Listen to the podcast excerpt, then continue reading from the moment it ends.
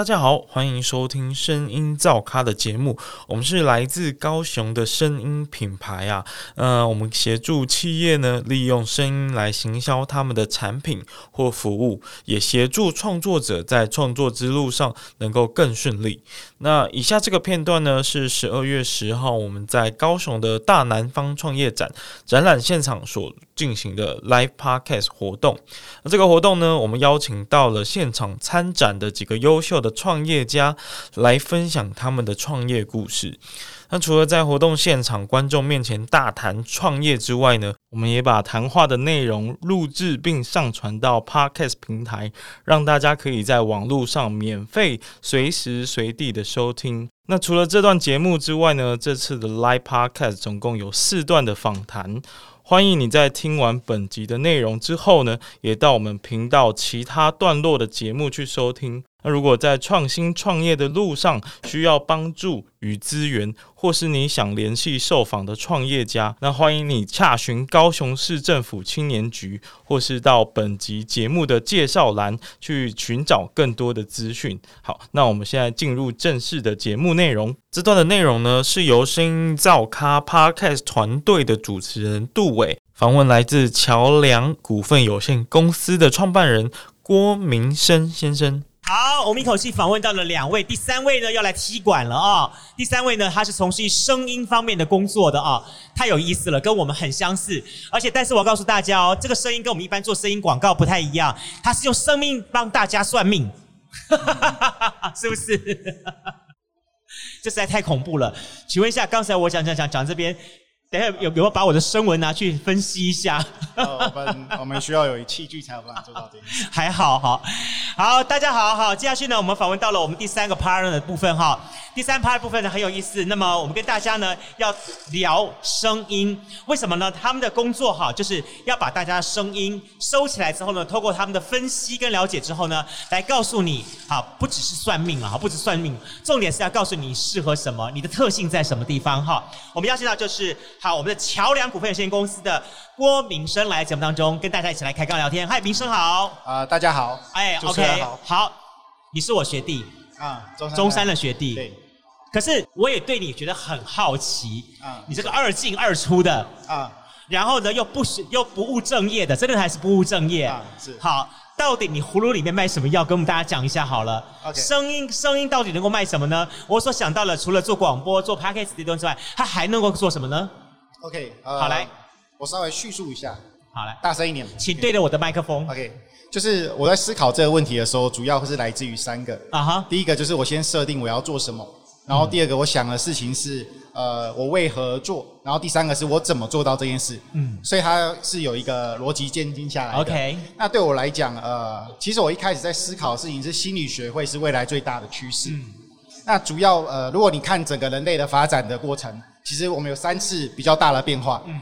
第一次是我们发明蒸汽机的时候啊哈，蒸汽机让我们的原本劳力的工作可以透过机器去做取代。十九世纪瓦特的，对，没有错。然后第二次的时候呢，是我们的网络时代啊，透过网络我们可以翻转每一个企业。那所以现在的船产，它会透，大家会告诉你说你要做所谓的数位转型。嗯，那到第三块的话，我认为二十年后，其实大家在谈的是心理学家。嗯，这个东西产生的都是所谓的化学变化，而不是所谓的物理变化。嗯，举例来讲，整个资本市场。在追求的事情是更有效率，那怎么更有效率呢？从最早的我们的衣服、我们的住宅的安全的这个需求，先去做满足，到现在。我对同一个人，他的住宅、他的穿吃穿全部都满足之后，这个人喜欢打高尔夫球，这个人喜欢打桌球，这个人喜欢打篮球。我们开始做的事情是一个团体对点的服务。那到第三个世代，其实在谈的事情是未来会是谈的是点对点的服务。也就是说，今天到了二十年后，我不会是只服务于一间公司，我有可能是早上我在服务某一个人的客户群，下午的时候我在服务其他的人。那在那个时候，谁可以掌握心理学的这个指标，他就可以。打中你的心怀。嗯，那作为一个我希望布局二十年的公司，我觉得声音只是我们的其中一个载具，嗯，去判断一个人的特性。所以对我来说，声音它是一个切入的点。嗯，那它是我选择解决心理学的一个途径。那对我来讲，我看的事情是心理学的这个未来的趋势。哇，对，大概是这样子。这应该访问者应该不是我才对，应该是我们的 podcast 的那个哇塞心理学的蔡老师来的才对。没有没有。好，但我还是要问一下，说好了，呃，我们了解到说声音它可以做很多的应用跟变化。对。然后你刚刚讲了，意思说声音可以用它借由问问题，然后回答问题，做一些分析，就能够开始做一些产业方面的应用。对。那这相对一点是产业怎么来运用呢？那它可以获得些什么样的东西？然后呢，更重要的重点是，我我总不能要你每个人来应征的时候，哎，录一段声音给我吧，或者我有些什么样的方法可以取得呢？哦，实际上呃，这个问题就是我们也有碰到。那呃，我们目前有应用的大概在两个领域，一个就是在 recruitment，就是在呃招募的这一块。嗯，因为过往的企业在招募的时候，可能会给你一个信箱问卷。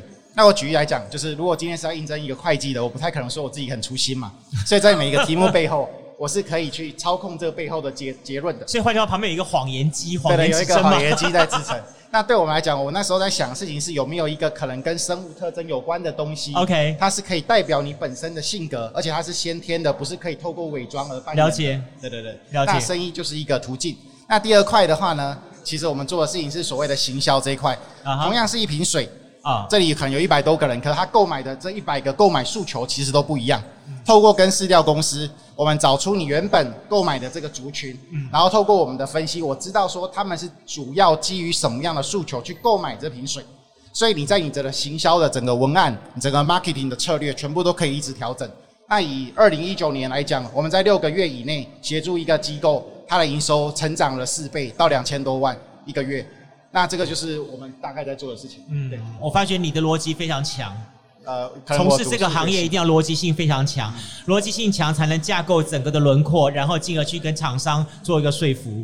不然的话，厂商会有很多突破性的东西，你就没办法去把你的架构很完整的说明了。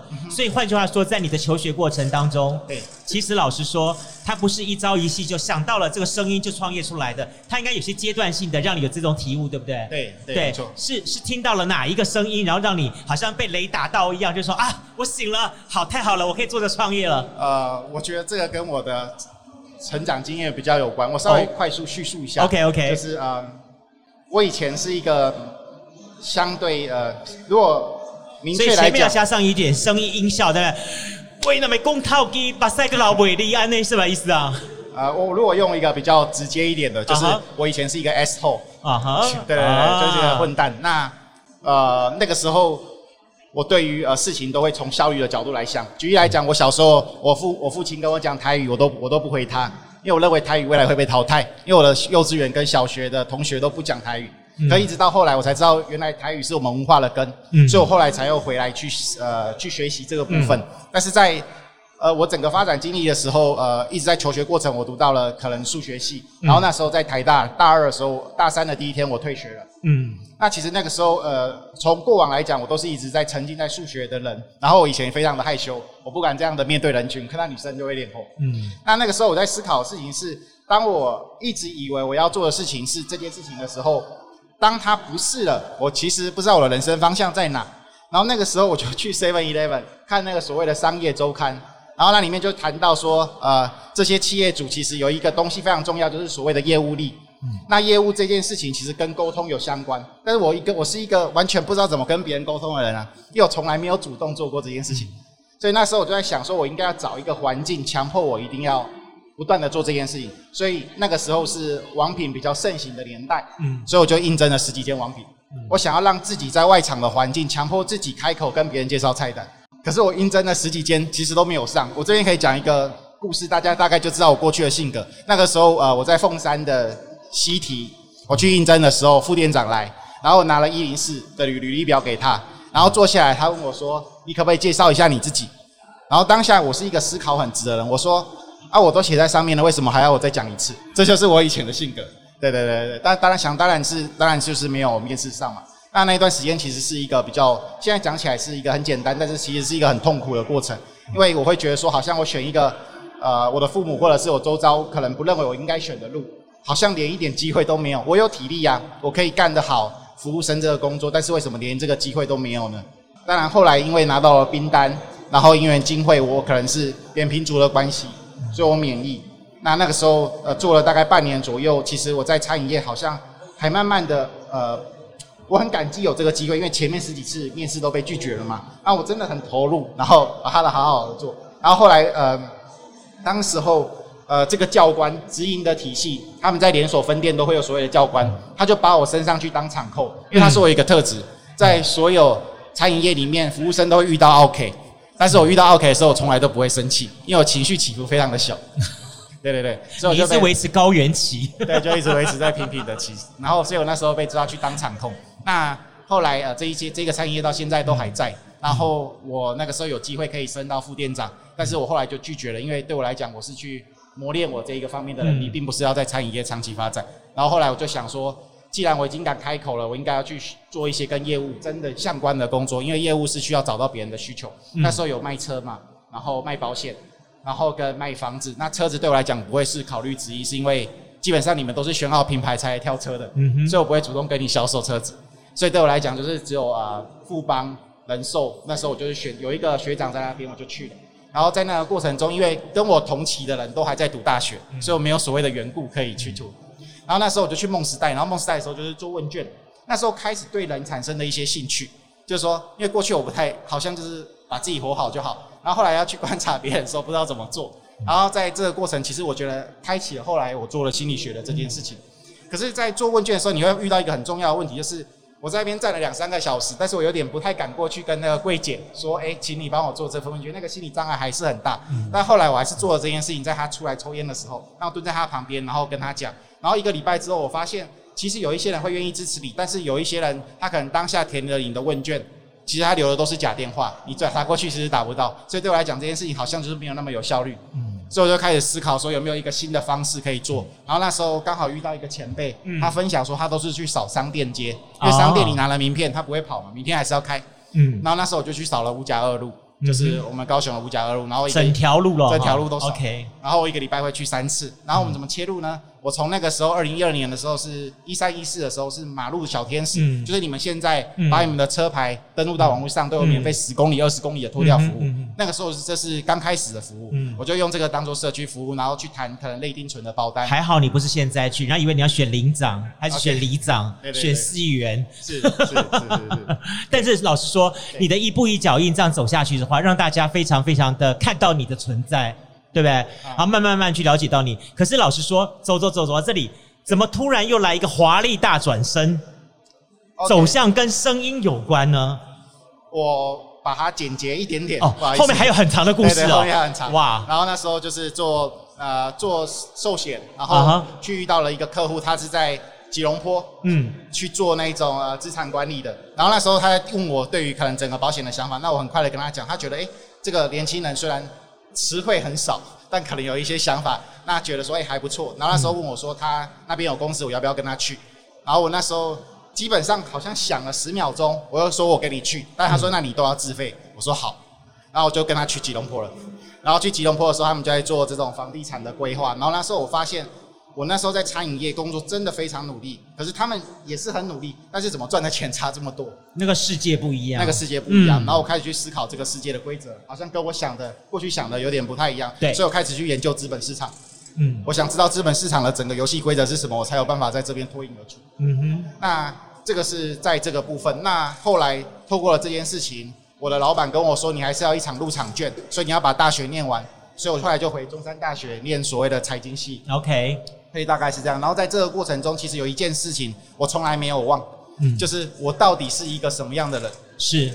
那我一直在思考，其实这个过程中，那我花看了非常多的心理学，一直到后来，就是我们现在这套声文在用的这套心理学，它解释了我过去所有做事情的原因。那我就在想说，我不管是在大学时期，我看到其实有不少的同学都有跟我一样，对于未来是非常迷茫的。嗯。那可是他们去找了智商师的时候。啊，智商师会给他很好的建议，但是假智商师跟乙智商师给的建议，有可能有时候会有小冲突。没错，那能不能让这件事情科学化？嗯，那我觉得后来我发现声音是一个途径，所以我就往声音去做了，大概是这样子。可是老实说了哈，我们做做媒体做久，我们知道说声音它是一个可以透过学习模仿，然后去改变的。比方说大家听到的配音员，什么那些的什么呃大陆剧啦，或者是韩剧啦、港剧啦，都有一个配音员，对不对？所以声音其实可以透过各种模仿改变的方式，改变它的原值。对，这个会不会影响到你的判断呢？这个会影响，就是如果有譬如说主播腔啊，然后你过去是主持人，像我们这样子，对对对，那当然 你们中广新闻，对对，讲话的时候就是因为你们会比较有磁性的魅力，那这个部分的话，可能在我们系统会影响到他的一些准确性度，但是因为多数的人可能没有受到这个训练，所以他还是会用最真实的方式去做对谈，所以还是素人比较好了哈。啊，对，没有错。那广播电台应征人就没办法了，对，可能就没有办法。但相对一点来说，好了。我也是一直不断要问你一点，说当然，也许你因为求学的地方就在南部，所以想在南部，因为你家也在南部，就是开始呃进行你的创业的流程，进行创业的第一步这样东西。但像这么先进的东西，它最好的的出现的地方，可能是在比方说像竹科啦、新竹啦，或者是说在台北这样的大大领域、大场地，才有更广阔的天空，甚至于说你在做行销推广的时候，才会有更好的一个市场去做推动。对。是什么样的动机跟想法让你决定我要留在南方面向世界呢？因为我呃，我是一个喜欢慢步调的人，然后只是思绪可能会稍微比较快速。然后第二个是我很感谢那时候中山大学收留了我。对对对，那这这个是真话。那呃，在创业的过程中，其实你会看到我们公司是登记在高雄，但实际上我个人因为我是扮演公司 BD 跟 PM 的角色，我是长时间都在在台北的。所以其实我们在考量的事情是有没有办法用高雄的成本，但是售出的时候是用台北的价格去做售出。哦，是非常聪明。这让我想起来说，全世界很多的这个呃接接线生都其实都是在印度。对，没错。好，这样一个概念，说我们运用最经济实惠的在地资源，但是呢，我们却向最有高单价利润的这个厂市场去做销售。对，哦。所以换句话说，在这方面来说，呃，你是一个艺人公司呢，还是一个几个人的公司来做组成呢？呃，我们团队的话，目前正值是五位，那我们有另外五个工程师，然后其中有 base 在美国的，也有 base 在其他县地方的。哇！我们就是固定每个每一周会开一个会，就是云端会议一样的这样子。OK，好，那你们目前到现在哈，已经发展出去的市场规模已经有哪些了呢？呃，就是像我前面提到的，因为对于呃举例来讲，这有可能有些做猎头公司的，啊哈，对他们来讲，呃，他们现在想要提高成交率，但往往的事情是，可能这个人候选人他答应说你要拿这个 offer 的时候，结果他后来不去。啊哈，然后他们等于说他没有 on board，那他们就没有办法收到费用，所以这件事情的这个反对问题，透过声纹其实是可以被解决的。所以我们现在有跟北部的黑 hunter 合作，那同时也有开启了一些专案。那另一块的话，因为过去我是财务背景的，所以我们公司其实还有跟有一些跟财务顾问有关的这个收入这样子。这一套逻辑哈，当然你跟 hunter 公司来说话，他们应该。这见多识广会很了解认识，但相对一点说，有一些的，比方说，呃，私人公司企业来说的话，要跟他们的老板说清楚、讲明白。对，你怎么样子说服他们的？就是让老板直接测一次。对，对，这是最快的方式。大概跟大家，我们其实我们今天现场的朋友，大家会觉得很好奇，说你大概的进行的流程跟方式，跟我们分享一下好不好？你说怎么跟老板谈，是不是？对，包含那个怎么跟老板谈，甚至说我们怎么来测试呢？然后你大概一个分析的模式。简单来说的话，就是你透过呃讲九十秒的呃声音，那只要你的母语是中文，因为我们做演算法是否中文的使用者，那基本上它就可以跳出了一个关于你的这个个人分析的报告。那我这边要稍微强调的事情是，我们并不是自己去帮人类去做分类。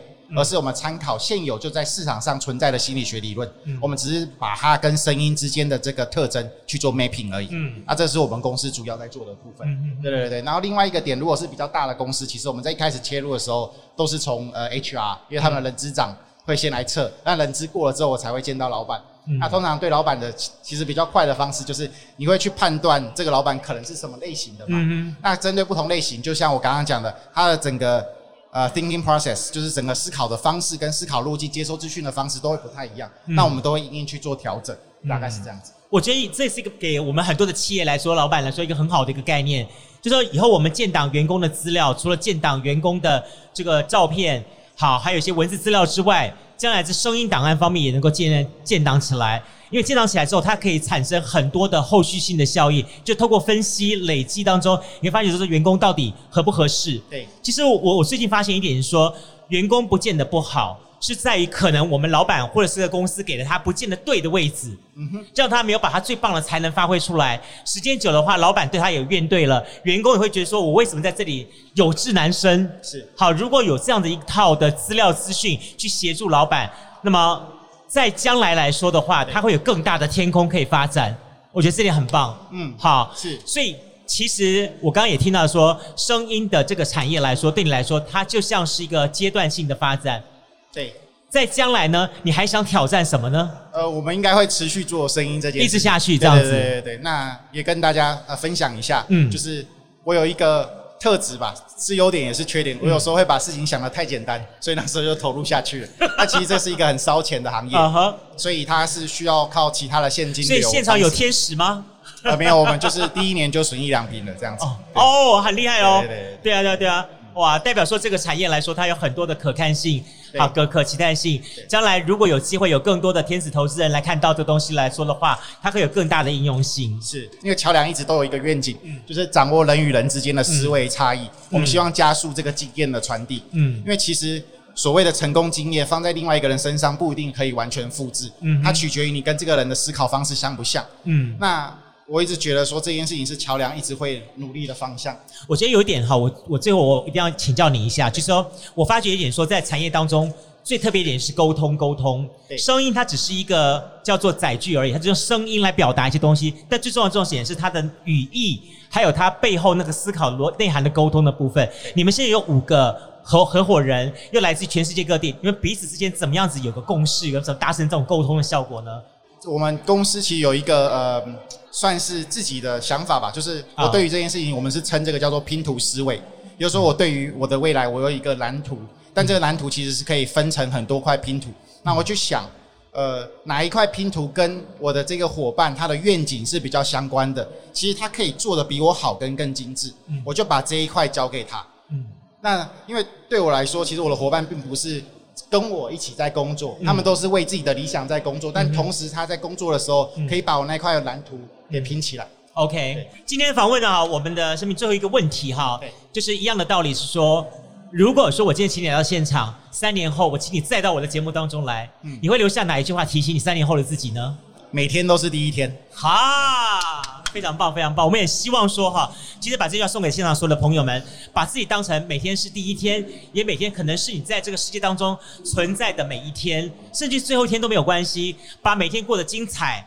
然后，因为精彩，你才能够不断的想要学习，想要创新很多事情，想要在这世界当中去发挥你更大的效应。OK，OK，好，谢谢，非常的感谢。今天我们邀请到是桥梁股份有限公司的郭明生来节目跟大家来开杠聊天，也很快的，好，我们一口气访问了四位我们的创业者，那么透过我们的 Podcast 跟大家来分享哦。一样的道理是说，今天来到现场，大家很想聊到更多更多的 Podcast 的话，那么可以到我们的声音造咖去进一步了解到了。当然呢，你也听到想听到更多的创业故事，或者是创业在地人的一些讯息的你可以听听看。我的这个南方生活，OK，还有我们在教育电台的大创业家也非常欢迎大家，甚至我们希望说大家有机会能成为我们的受访嘉宾，OK。再次感谢大家现在现场跟我们共同度过这将近两个小时时间，谢谢大家，我们下次再聚会再见喽，拜拜。